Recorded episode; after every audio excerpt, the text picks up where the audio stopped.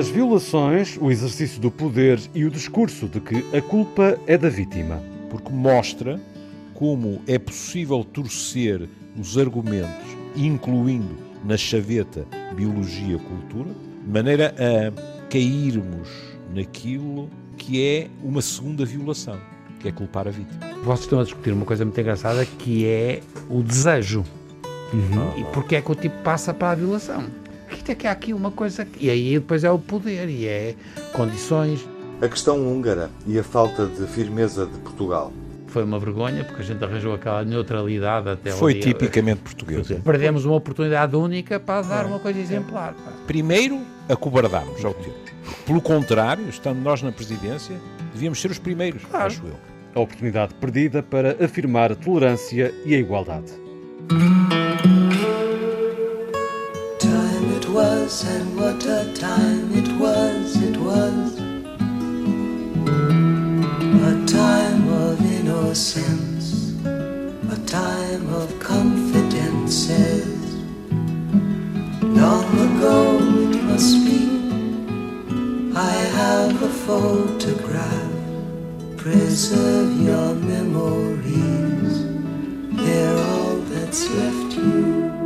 A investigação sobre a doença dos pezinhos conhece avanços e vamos partilhá-los neste encontro. Hoje vamos falar de um estudo, de um trabalho que foi premiado já este ano, nesta área, por uma equipa coordenada por Teresa Coelho, que é diretora do Serviço de Neurofisiologia do Centro Hospitalar Universitário uh, do Porto, coordenou um trabalho designado a paramiloidose em Portugal e no mundo, de doença fatal a doença crónica com qualidade de vida preservada. E este é, obviamente, um ponto importante que vamos eh, focar neste Old Friends, onde recebemos Teresa Coelho. Olá, Teresa, bem-vinda.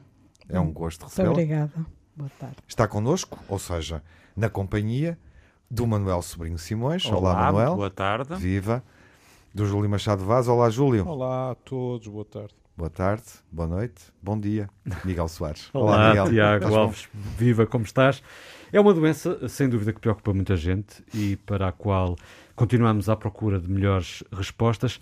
E quem melhor entre os old friends para enquadrar o tema e apresentar a nossa convidada de hoje do que o Manuel Sobrinho Simões. Manuel, faça as honras da casa.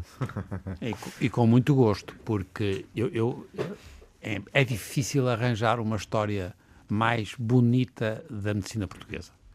E, felizmente, e eu penso que a Teresa vai explicar isso, nós estamos progredido no sentido positivo. É uma doença, continua a ser uma doença que põe problemas, como vão ver, mas nós, com uma descoberta inicial do Dr. Corino de Andrade e depois uma equipa que foram, ao longo do tempo, foram, porque isto já foi há muitos anos, e o, o, o Dr. Corino de Andrade, de resto, eh, quando fez o primeiro, o primeiro artigo que deu até uma, uma grande fama mundial, ele estava preso, preso, na PIDE e, portanto, as provas são corrigidas na, na PIDE e, portanto, há aqui uma história que é extraordinária.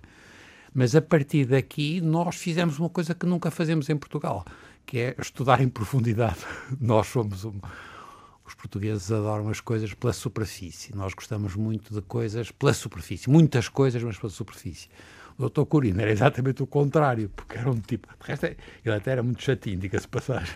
Eu era amicíssimo dele, mas era muito chato, porque ele perguntava sempre porquê e porquê.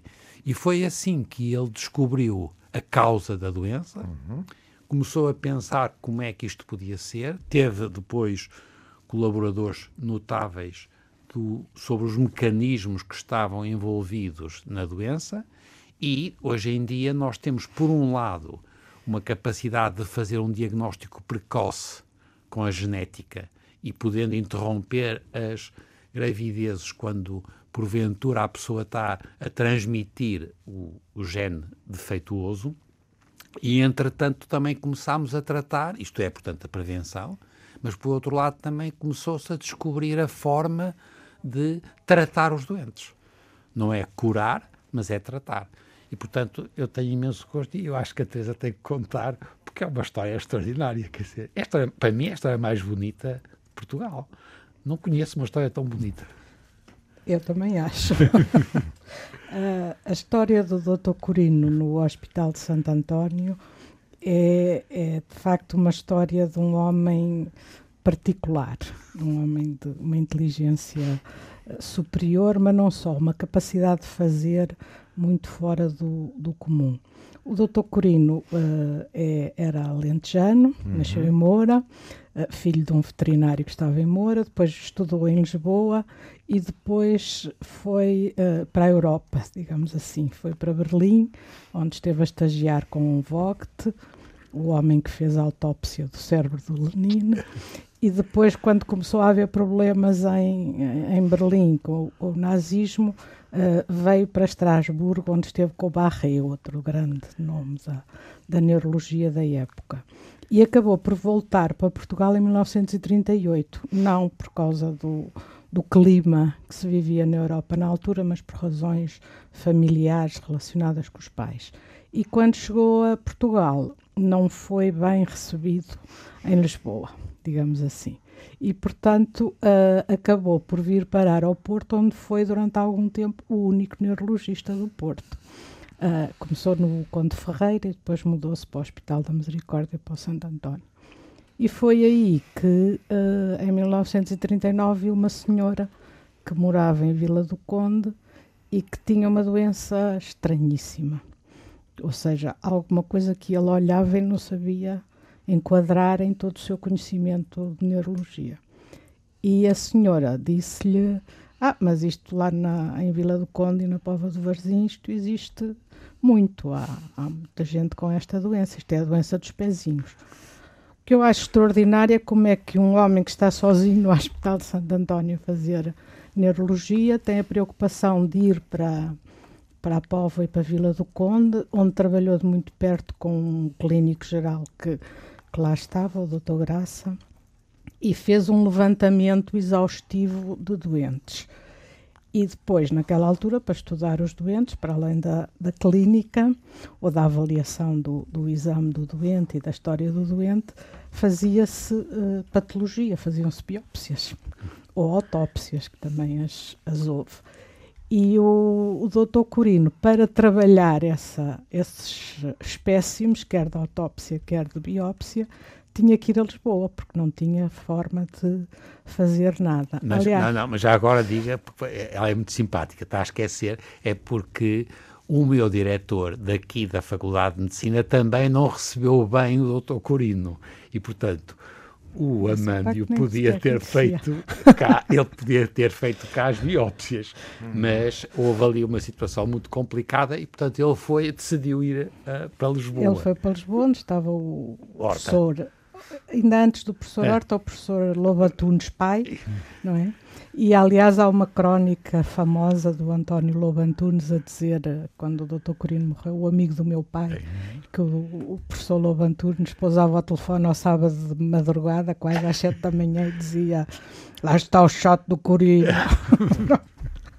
Mas, enfim, uhum. pronto. E é com este, todo este trabalho, em que junta 75 doentes, da maior parte da Póvoa e Vila do Conde, mas há uma célebre uh, doente até descrita no artigo, que é da Alpiarça. Portanto, já havia uma ideia de que não era assim tão restrito. Não era só naquela não era comunidade só no, de pescadores. Não era só ali no norte.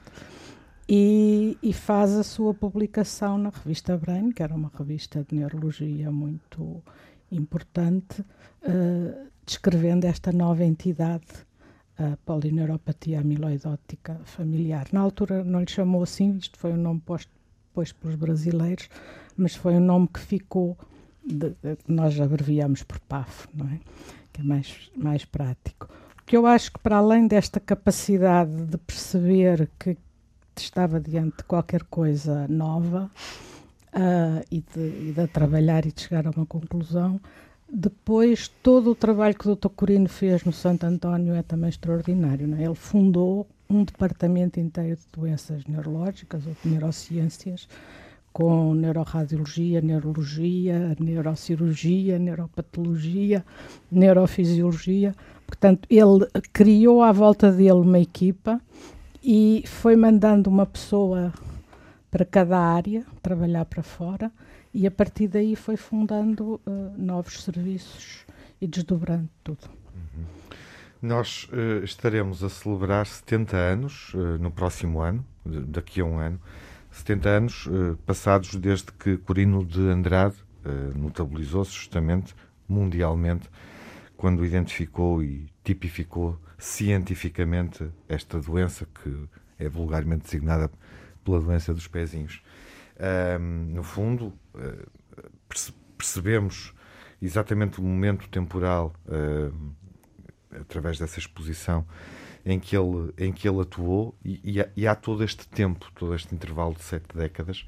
Um, o prémio que a equipa da, da Teresa Coelho acaba, acaba de receber, essa, essa, essa nova investigação, enfim, é mais uma etapa, digamos assim, mais uma peça, mais um estudo, mais um trabalho na sequência de vários que têm vindo a ser feitas ao longo deste período, não é? Para uh, aprofundar o conhecimento que temos sobre, sobre a doença, desde então. Portanto, na senda de Corino de Andrade, ainda hoje, sob a influência dele, não é? E, Sim. E, e, e, evoluindo a partir do conhecimento que herdaram de, de Corino de Andrade não é só o problema de conhecimento, acho que é também um problema de escola, digamos hum. assim. Não sei se hum. o professor Sobrinho Simões concorda, mas eu acho que as há pessoas que deixam uma marca nos sítios que criaram e onde trabalharam, Exatamente. que depois influencia quem vem depois e que pouco. Com... Eu não convivi muito com o eu, eu entendo, Corino, claro, é? mas, mas, Conheci-o, mas não. Mas está influenciada por, no fundo, era isso que eu. Sim, que eu porque eu, eu, ao entrar para o serviço de neurologia é quase como se tivesse entrado numa forma Exatamente. que Sim. já lá tem já demasiadas marcas do, do Dr. Corino. Já me respondeu. Passando claro. de de mão em mão, digamos Sim. assim. Uh, e, e, digamos que essa passagem de testemunho também ainda está muito fresca e por isso é que eu fiz esta, esta referência, esta é, mas, mas é verdade, referência mas, temporal. Mas é verdade que, e, e a Teresa tem razão nisso, ele fez mesmo uma escola. E, e, e atenção, sempre à bruta, quer dizer, não somos daquele tempo, quer dizer, Sim, ele, algumas coisas eram ele era, tinha que ser muito. Um bocadinho autoritário. Era muito Não tinha que ser, quer dizer, nós não temos essa tradição. Ele faz uma escola extraordinária e, como diz, de gente que vem de muitas áreas. E eles colaboram e, e tenho um respeito por ele notável. Ele era amicíssimo das pessoas todas, porque, mesmo amigos. E ele teve a sorte também, agora é sorte dele, reparem. Ele é uma doença em que é uma doença genética, um só gene. Nós estamos fartos de ter situações em que temos muitos genes e que as coisas são muito. Aqui é, um é um gene. Depois tinha uma. A forma da doença que chamámos amiloidótica, porque tinha um depósito. Ele percebeu e começaram a estudar, e hoje em dia, depois eu gostava que a Teresa contasse o que foi essa evolução nós começamos a perceber como é que podemos diminuir o depósito da substância amiloide. E isto melhora a doença. Eu estou a falar nisto porque em Alzheimer, o Alzheimer, também hoje em dia, houve, a Lili concretamente fez uma, uma aposta brutal no Alzheimer. Nós hoje sabemos imenso dos mecanismos do Alzheimer e infelizmente não descobrimos nenhuma doença, nenhuma forma para já boa de resolver o problema. E neste caso, sim. E aqui, sim. Ou seja, podemos dizer que esta doença passa de fatal a crónica? Uh, podemos. Assim, genericamente passa, evidentemente há casos que correm muito bem, há casos que correm menos bem, uh, e portanto pode haver doentes que estejam a ouvir esta conversa e digam, mas eu estou péssimo, isto não se aplica a mim, mas na generalidade dos doentes, nos números gerais de sobrevida dos doentes e de qualidade de vida dos doentes, podemos dizer isso. É um tema e uma doença que sou bastante sensível porque, infelizmente, há largos anos perdi um, um amigo com a doença, uh, tinha herdado do pai uh, e ficou à espera de um transplante que nunca aconteceu em tempo útil e, portanto, faleceu. Uh, mas sente que há desenvolvimentos nos últimos anos significativos capazes de dar uma resposta e uma esperança para estas pessoas muito diferentes? O, desenvolvimento é uma história ao longo de todos estes 70 anos, uhum. não é? Uhum. Porque o, o doutor Corino, para além de formar o, o, departamento, fundou muito uma equipa de investigação à volta desta doença. e, e, teve uma coisa que não era comum existir nos hospitais, muito menos no Hospital de Santo António, que era ter ciência básica uh, ao lado das salas de consulta. Eu acho que, confesso, costumo pelo menos dizer que foi por isso que eu achei que a PAF era uma aposta, porque eu comecei a trabalhar com estes doentes quando nós não tínhamos nada para lhes oferecer e toda a gente fugia dos doentes, dizia isto é horrível, como é que tu podes gostar daquilo? Eu acho que gostava de ter a sala de consulta, andar uns passos, estar no laboratório da professora Maria João Saraiva, que eu sabia que tinha um, um alcance mundial nas suas investigações. Portanto, era de facto uma investigação translacional como nós não víamos mais nada parecido no Santo António. E, e portanto, houve todo esse trabalho de começar a compreender a doença, depois, uh, a primeira machadada não, na não possibilidade de tratamento vem do transplante hepático, que foi uh, iniciado pelos suecos. Os suecos são muito pragmáticos, digamos assim, na sua abordagem das, das doenças. E, portanto, acharam que se fizessem transplante hepático conseguiam controlar a, a doença e iniciaram e comprovou-se depois também se verificou que nem sempre corria bem, uh, que corre melhor com os doentes com a doença de tipo português do que noutras uh, variantes genéticas, mas no caso português, uh, o iniciar do transplante hepático já foi uma enorme conquista para os doentes, porque houve muitos doentes que foram transplantados no início da doença e viveram 10, 20, 25 anos com muito pouca progressão da, uhum. da doença, portanto, com a tal qualidade de vida preservada. E os medicamentos começam-se a, a, investigar no final do, do, do século XX. Uh, curiosamente, havia uma história muito engraçada, porque os primeiros medicamentos que se começou a, a estudar eram para impedir a, a proteína que causa a doença uh, desagrega-se, digamos assim. Tem quatro porções e se as quatro porções se separarem, uh, sabe-se que isso leva à formação da tal substância hum. amiloide. E, curiosamente, foi a partir de um doente de Vila do Conde que uh, no, um dia apareceu uma clínica geral de, de, Vila do Conde, que era uma rapariga muito interessada e muito ativa, e disse: Olha, eu encontrei lá um doente que diz que tem doença dos pezinhos, mas uh, ele está igual há 20 anos, portanto vocês têm que refazer este diagnóstico, porque isto foi um erro. E era, curiosamente, era um homem que até tinha amputado uma perna em 1970 por causa de uma ferida num pé, mas que a partir daí não tinha tido mais nada. Eu lembro que estava a observá-lo, uh, toquei-lhe assim um bocadinho uh, de forma brusca, digamos assim, no coto da amputação, porque em princípio ele não devia sentir nada. Uhum. E o homem disse: Ai, que me está a magoar. Eu disse: Magoá-lo? E ele disse: Claro que me está a magoar. Eu disse: Pois, nem tu imaginas que eu não, ao fim de 20 anos de estar doente, eu não te devia magoar nada, porque tu não devias sentir nada. Mas de facto o homem tinha uma paragem da progressão da doença. E depois descobriu-se que tinha duas mutações: tinha a mutação normal e tinha uma mutação que exercia um efeito protetor.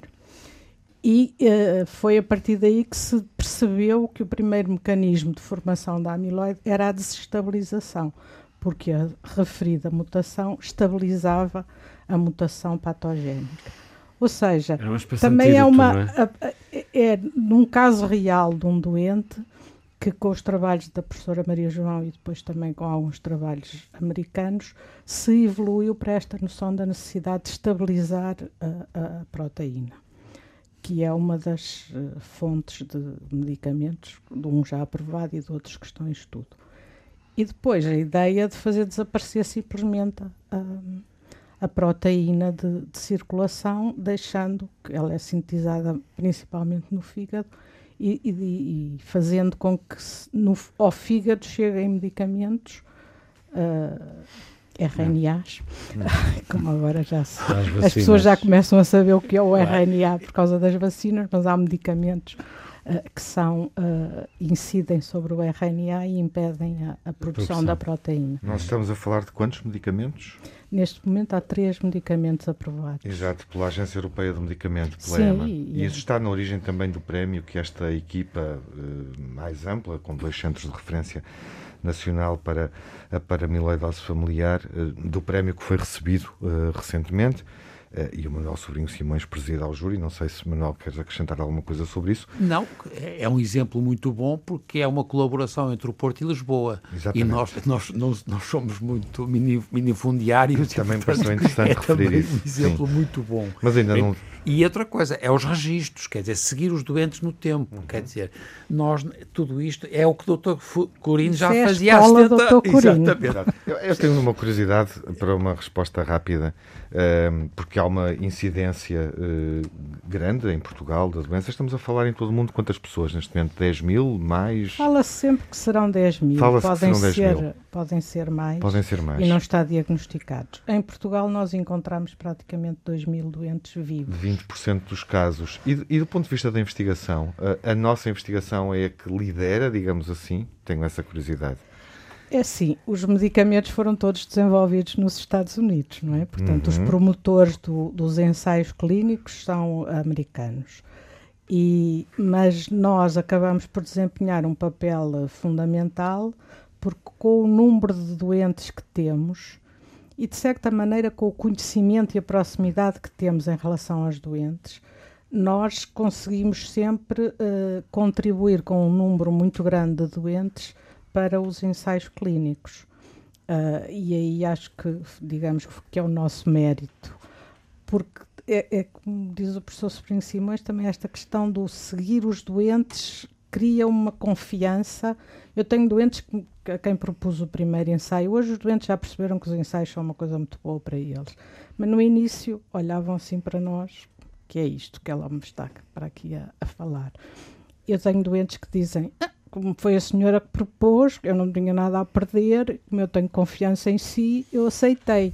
Mas, portanto, há aqui um, um, papel da confiança e do conhecimento de muitos anos que os doentes têm do nosso centro e mesmo do centro de Lisboa, que é um bocadinho mais recente, que ajuda muito a isto e que fez com que nós pudéssemos ser participantes fundamentais, digamos assim. Eu gostava de satisfazer uma curiosidade sobre a concentração de casos em Portugal. Provavelmente a resposta é óbvia, mas eu desconheço-a. Mas também gostava de ouvir o Júlio, porque tem Ora, estado tão caladinho. Então? não tens curiosidades? Eu não, eu não interrompo ninguém. Estavas, eu, estavas eu, a ouvir com interesse, notou-se no teu silêncio. Estava. E tens curiosidades? Queria, tenho, mas ah. antes queria dar uma nota pessoal. E dá? Uh, eu tenho boas recordações do Dr. Corino de Andrade de um restaurante desta cidade, onde, aliás, depois tropecei também no filho do Dr. Corino de Andrade, que é o Franganito. Não, franganito. Mas, é, é verdade. É o é Franganito só. Uh, mas tenho grandes recordações da Mrs. Andrade. Porque a Mrs. Andrade dirigiu o Instituto Britânico do Porto. Uhum. E era uma mulher extraordinária, mas que não era para brincadeiras. Eu lembro-me de vir de Inglaterra, onde tinha estado com uma bolsa do Britânico, e na primeira aula em que estive com ela, eu falei e ela olhou para mim horrorizada e disse-me: Isso não é inglês, isso é americano. Porque, e era verdade, eu tinha estado em contacto com com americanos no, no colégio onde tinha estado em Inglaterra. Em termos da doença, eu tinha duas perguntas eh, que gostaria de colocar. Uh, primeiro, queria, queria saber como é que uh, os doentes, porque eu sou do tempo em que esse diagnóstico era, pronto, era um, nem sequer era uma espada de Damocles, era uma espada de Damocles que tinha caído. Era uma sentença de morte, não é? Exatamente. Gostava muito de saber como é que hoje em dia, não é, os doentes lidam com essa uh, melhoria do, do, prognóstico. E depois, porque li um, um artigo da, da doutora Teresa Coelho com, com a doutora Rita Lopes, com o Alberto Barros e com o Mário Souza, e se eu bem percebi, na melhoria de qualidade de vida não está incluída a questão da disfunção erétil. Nas conclusões eh, diz-se que eh, houve melhorias a este nível, incluindo na incontinência urinária, mas que não havia melhorias eh, verdadeiramente eh, que se notassem a nível da disfunção erétil. Isto é verdade, Teresa? Eh, É um bocadinho mais complexo do que, do que isso. Estou porque- completamente aberto a que diga que foi uma pergunta simplista. É eu não sei nada disto, mas interessou-me. No fundo, é assim: uma parte da melhoria da qualidade de vida é que nós, às vezes, conseguimos travar a doença antes dos doentes terem disfunção erétil. Ah, Qualquer tipo de disfunção erétil. E apesar de tudo, se também separarmos a progressão da doença numa fase em que há disfunção, mas que não há uma impotência estabelecida, ah, nós conseguimos, ah, apesar de tudo, com medicações, etc., Não que os piorar. doentes continuem a ter ah, algum tipo de, de- de relação. E é muito curioso ver que os doentes aderem muito bem às, quer à medicação oral, quer à medicação injetável, que é uma coisa ah, que faz um bocado de confusão a quem está de fora, mas que no caso dos doentes é muito bem tolerado, porque eles também têm pouca sensibilidade à dor, não é? E, e têm resposta e conseguem ah, manter uma, uma atividade sexual ah, razoável, digamos assim.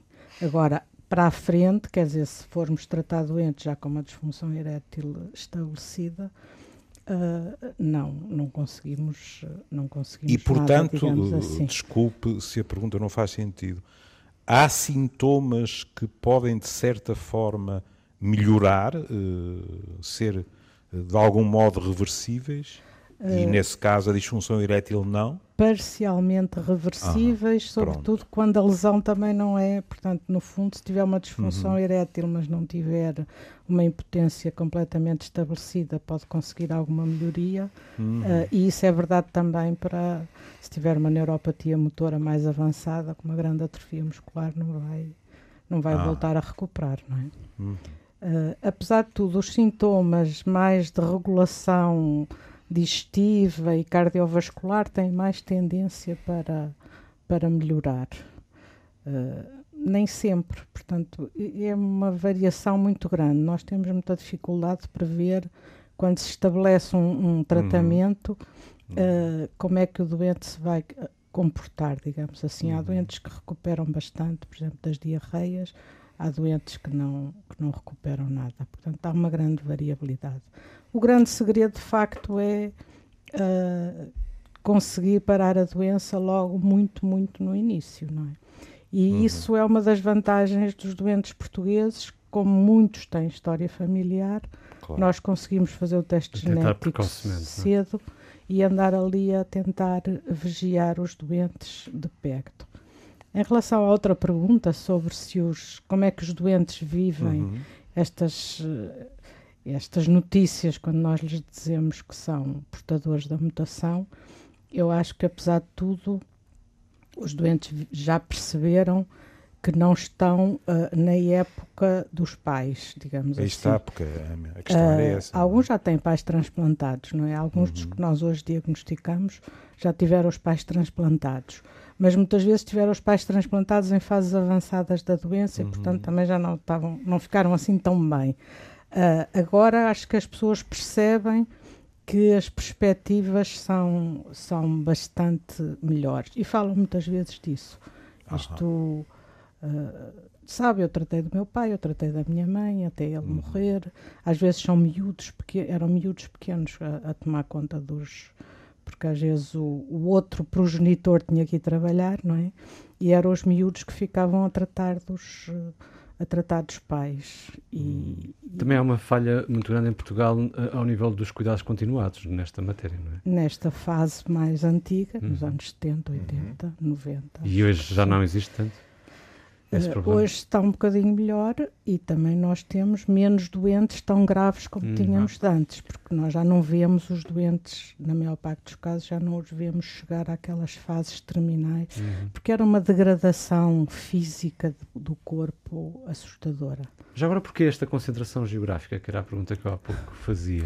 Isso não é uma pergunta assim tão simples. Ah? Nós vamos avançando umas hipóteses, mas Eu pensei que já houvesse resposta. Não, Por isso é que eu estava a dizer que seria simples, mas para mim. nós é óbvia a pergunta, não é? acho que isso já, já se sabe que a, a mutação ocorreu, Hum. pelo menos uma mutação, uma vez ocorreu uma mutação na zona da Póvoa e Vila do Conde, ah, que deve ter sido por volta do século XV ou assim. Ah, E o que acontece é que muitas vezes a doença manifesta-se, nós hoje temos a doença a manifestar-se em média aos 30 e poucos anos, mas sabemos que muitas vezes se manifestava mais tarde. Ora, se a esperança de vida fosse 50 anos, provavelmente a maior parte das pessoas tinha a mutação, transmitia à sua descendência sem nunca ter sintomas, não é? E morria na, na, na fase prevista de morrer cedo, não é? Mas já tinham tido os filhos e, portanto, há uma multiplicação exponencial, porque se uma pessoa tem a doença e transmite a 50% dos filhos, eh, se tiver eh, 10 filhos, uma pessoa dá origem a 5, não é? Se esses 5 deram origem a outros 5. Pronto. E estas famílias eram famílias grandes, não é? Eh, nós fizemos um estudo na Póvoa, certa altura, eh, as famílias com paramiloidose tinham mais filhos que a média das famílias do Conselho, sem nenhuma análise social. Ah, e havia a certa altura até chegou a haver um trabalho do professor Calheiros que concluía que os próprios doentes achavam que tinham que ter muitos filhos porque precisavam de alguém que tratasse deles depois. Portanto, tinham que multiplicar a hipótese de ter filhos saudáveis e filhos doentes para, para poder ter alguém saudável que tomasse conta deles, o que é mais um sinal da falta de ó, ó, ó, cuidados e apoios sociais. Mas, ó, ó, Teresa, é muito importante explicar isto, que isto acontece em Portugal no século XV, provavelmente. O que justifica, se calhar vale a pena, assim como você encontrou, em o Dr. Corino encontrou em Alpiarça. Mas nós encontramos, encontramos na Irlanda, encontramos Estará no Japão. Estará relacionado com a fase de expansão dos descobrimentos? É, tem que contar. É assim, acho- há é- histórias muito engraçadas sobre isso. Que nós dizemos, durante muitos anos, considerou-se que a doença era uma particularidade portuguesa que se estava a espalhar, no mundo E se calhar foi importada. pelos. Provavelmente não. Não. Eu fosse espalhada pelo mundo pelos, pelos nossos marinheiros.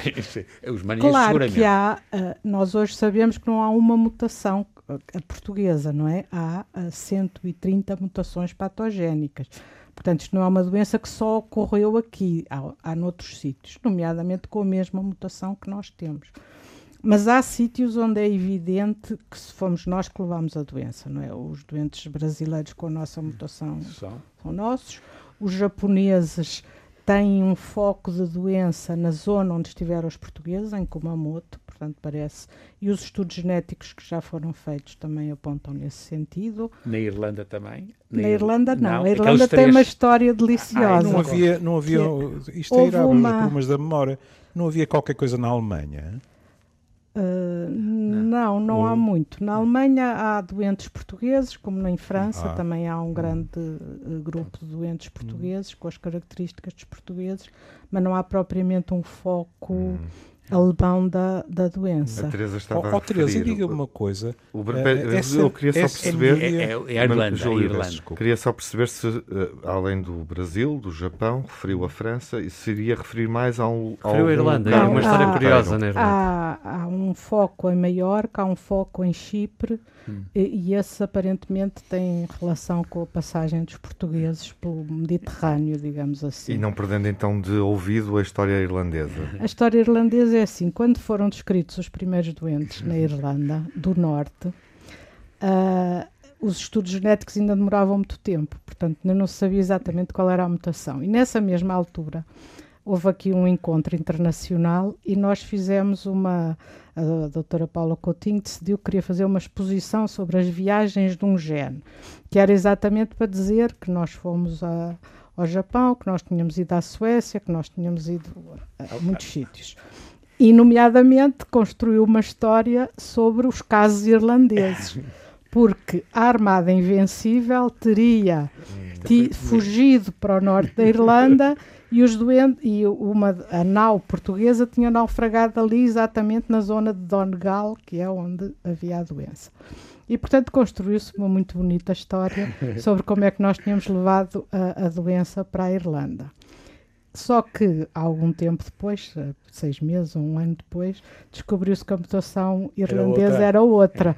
Portanto, eu costumo por sempre dizer: há sempre uma história dos portugueses, porque os portugueses É, é estiveram em curioso. todo o lado. Portanto, aproveitar para, para, para situar aqui, não sei se a Teresa ouviu falar do sentido da vida do Miguel Gonçalves Sim. Mendes, do filme, não ouviu? Sim. Que ainda não vimos, que é uma saga que ele está a filmar desde 2015 pelo mundo e de resto iniciou-a com o protagonista, o Giovanni Brisotto, ahm, que herdou, portanto tinha, tinha a doença dos pezinhos, e ele era o guia, digamos assim, foi acompanhando o Miguel nessa e- epopeia. É, em boa verdade, uma epopeia também do cinema português, mas do conhecimento, porque ele quer fazer uma enciclopédia do mundo, indo aos lugares onde, onde a doença dos pezinhos está, obviamente, associada a, a- a Portugal. E esse filme ainda não está acabado. Ele enfrenta imensas dificuldades. Eh, Havia a expectativa de que o concluísse em 2020. A pandemia, e além da pandemia, Bolsonaro, Trump, as mudanças recentes no mundo, o Brexit, criaram-lhe alguns problemas. Mas o, o protagonista, o Giovanni Brisotto, morreu com 31 anos. eh, antes de ele terminar a filmagem, e deve ter sido um, um duro golpe. Acho, agora que estávamos a fazer esse mapa mundo, achei interessante referir isso. E, e eu, e eu, tava, eu também eu dizia esta história, que eu, ainda, eu ouvi esta história e eu repeti esta história da Irlanda e é uma história boa, que é pena. E eu acho há uma coisa também na Lapónia, que é esta ligação com a Suécia também. A ligação com a Suécia também é interessante, porque eh, costuma-se. Há sempre as duas hipóteses, que foram os vikings que trouxeram a doença para Portugal, até porque ah, há uma série de sinais eh, relacionados com os vikings, nomeadamente as marcas dos barcos em Vila do Conde e, e na Póvoa. São iguais às marcas eh, que se usam na Dinamarca, que é provavelmente uma tradição viking que foi trazida para aqui. Curiosamente, aqui em Portugal existe nesta zona norte e depois reencontra-se na Nazaré, o que mostra que as populações se, se vão deslocando. Ah, mas depois há quem diga, eu lembro de conhecer um investigador sueco que dizia que não, não, não. Ah, a zona onde há a doença, que é lá muito em cima, É, já é quase em cima do, do Círculo Polar É, na Ártico, não era habitada no tempo dos vikings, portanto não deve ter sido assim. E a teoria dele era que os portugueses tinham eh, um entreposto em Danzig, ali no Mar Báltico, para vender sal. E que deviam ter sido os portugueses a levar eh, para esse entreposto ah, ah, de presente. Hoje sabe-se por estudos genéticos que provavelmente a mutação sueca é diferente da nossa. Também. Portanto, já co- Nós tam- Quer dizer, a Eu- mutação eu é a mesma, mas a pergunta? origem é Eh, diferente. temos que dar espaço ao Júlio. Posso fazer uma eh, pergunta? Oh, sim, oh, Teresa, claro. diga-me uma coisa. E, e- e com aquilo que me disse há pouco, das populações estarem mais bem informadas, do prognóstico continuar a ser um prognóstico que não seria o que nós desejaríamos, mas que não tem comparação com, com o anterior, isso refletiu-se de alguma maneira nas decisões, por exemplo, de interrupção de gravidez? Nós não temos essa, essa percepção. Porque eu acho que a par desta melhoria, que ainda é uma melhoria relativa, ah, também as pessoas hoje são muito mais exigentes em relação à sua reprodução, não é? Eu acho que há 30 anos provavelmente as pessoas tinham filhos porque sim, e hoje já pensam bastante mais se vão ter, se não vão, em condições é que vão. E também o facto de hoje em dia haver alguma possibilidade, que ainda é uma coisa com algumas restrições, mas haver alguma possibilidade de se eh, usar uma técnica que permita que as pessoas tenham filhos sem, eh, com a garantia de que não têm a doença, não é? Ah, Uh, as pessoas recorrem pouco a- a- ao diagnóstico pré-natal, portanto, uhum. engravidar, fazer o teste por amniocentese e depois fazer a interrupção se o bebê for portador da doença, é uma. Eu costumo dizer que é uma coisa um bocadinho violenta. Já vi pessoas perfeitamente convencidas de que era o que iam fazer e a fazerem, não ia fazer as interrupções, mas eu acho que é fazer uma interrupção depois de uma gravidez desejada para, eh, digamos assim, interromper a vida de uma criança que tem o defeito de ser igual ao pai ou à mãe, é um bocado acho eu que é muito complicado, não é? Não, não quer dizer que não haja quem. E a minha teoria sobre isso é que as pessoas é que devem escolher e, e ser apoiadas nas suas decisões. Sim, mas e depois a, ter a, apoio. Mas a minha formação profissional diz-me que se ainda por cima há progressos, essa decisão, se for no sentido de interromper, ainda será mais difícil. Não é? Provavelmente em relação ao pré-natal, isso é verdade. Hum. Em relação à- ao, ao pré-implantatório, eu acho que as pessoas continuam a apostar muito e se nós tivéssemos mais oferta no Serviço Nacional de Saúde, Sim, apostariam isso ainda mais.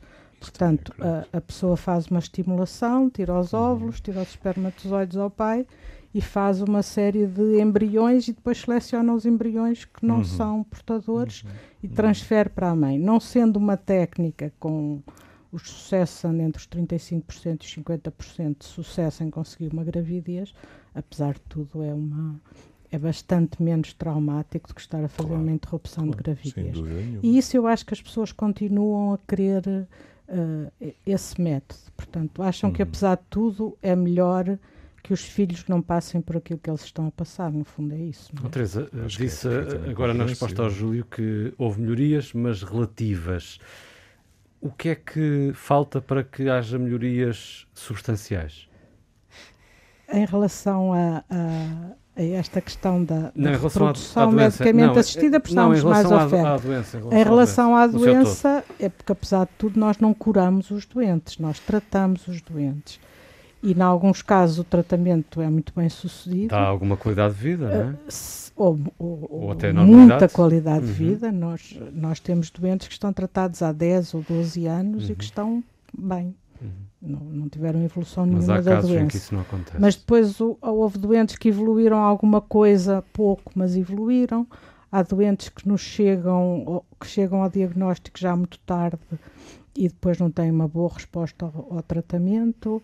Os doentes transplantados têm sido uma, uma grande fonte de preocupação. E depois há um aspecto da doença que nós não esperávamos, que é ah, verificamos nos doentes transplantados, mas achamos que vamos verificar também nos que estão com tratamento médico, que é os doentes fazem, eh, quando sobrevivem mais tempo, fazem doença no sistema nervoso central e fazem doença nos olhos. Portanto, nós estamos a ter doentes transplantados que estão muito bem da sua neuropatia, mas que começam a ter eh, déficits focais intermitentes e depois acabam muitas vezes por falecer com uma hemorragia cerebral, por exemplo. E temos doentes que acabam por cegar pelos problemas nos olhos. Vamos tentando tratar e evitar a, a cegueira, Portanto, mas nem sempre conseguimos. Ainda dar. temos muito que fazer. Foi um bom encontro, Teresa. Foi uma boa conversa em torno deste tema. Aprendemos. senhor. aprendemos desde o histórico até ao muito, presente, sim, sem dúvida.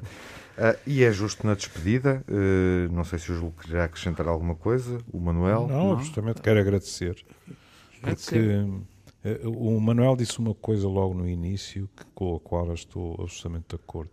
Nós, portugueses, com honrosíssimas exceções, e múltiplas, não estou a dizer o contrário, mas nós, portugueses, somos um povo com uma tendência generalista extraordinária, não é? Nós, e então agora, com os avanços tecnológicos, não é? aquele conceito da ignorância agressiva do Dr. Pacheco Pereira aplica-se cada vez mais. Nós sabemos de tudo um pouco a um nível, pela rama, digamos assim, é? E para mim, pessoalmente, não estou a dizer para o Manel, credo, Não, não, pensar não. nisso, mas acho que para mim e para vocês os dois, o programa foi magnífico, não, não nos limitámos a ter uma conversa agradável, aprendemos. Aprendemos, é? eu também E nunca é tarde para isso. Mas ó, já agora, só porque se calhar, podemos discutir um dia com a Teresa só uma coisa, que é porque falou na Paula Coutinho, e nós também temos outra doença portuguesa nos Açores, que foi também, de resto, estimulada inicial pelo doutor, pelo doutor Corino, e é a doença do tropeção. Reparem, a doença dos pezinhos e a doença do tropeção. E nós, nós temos que levar, estudar, porque estes casos, como você disse, são utilizados depois. Porque é que os americanos pegam, pegam nisto? Porque eles têm realmente uma experiência notável em Portugal, seguiram estes doentes, estão agora a fazer esta evolução no tempo das pessoas que não morrem e há uma aprendizagem enorme e nós temos que começar, quando a gente por acaso tem a pouca sorte de ter uma doença, a que a gente chama portuguesa, que é discutível, mas nós temos que explorar ao máximo porque o que a gente aprende para o lado é muito grande, para além daquela resolução concreta. Portanto, muito obrigado. Eu também fartei mas eu com ela aprendi sempre muito. obrigado também. E na despedida, um Teresa, uh, enfim, é justo recordar, esteve cá uh, porque há, coordenou um trabalho uh, que foi premiado, Prémio Bial de Medicina Clínica, Manuel Sobrinho Simões presida ao júri. é um trabalho, como eu salientei no decorrer da conversa, falamos disso rapidamente, brevemente, que resulta de uma colaboração entre os centros de referência nacionais para a paramiloidose familiar, Lisboa e Porto, e é justo referir os seus colegas. Oh, Além oh, da. Teresa, juntam-se Isabel Conceição, do Centro Hospitalar Universitário Lisboa Norte, Mónica Duarte Inês, do Instituto de Medicina Molecular, Mamed Alves de Carvalho, subdiretor da Faculdade de Medicina da Universidade de Lisboa, e João Nuno Marques Parracho Guerra, da Costa, da Faculdade de Medicina da Universidade de Lisboa, igualmente. Oh, Tiago, permites-me uma nota? Sim, é tua. Acho, a última, acho a última que, nota. Acho que uh, tudo o que a Teresa nos trouxe ilustra muito bem uh, aquilo que, que a nossa colega Elvira Fortunato disse quando foi uh, galardoada agora, uhum. Uh, quando disse um país sem ciência. É isto. Talvez assim seja mais claro para as pessoas. Uma nota de sol dada pelo Júlio Machado Vaz no Concluindo o quarto conversa. Old Friends que fazemos este ano com uma convidada. Uhum. Pois, por isso é que eu falei em sol. Estão muito simpáticos. Até à próxima. Até à próxima. Até à próxima.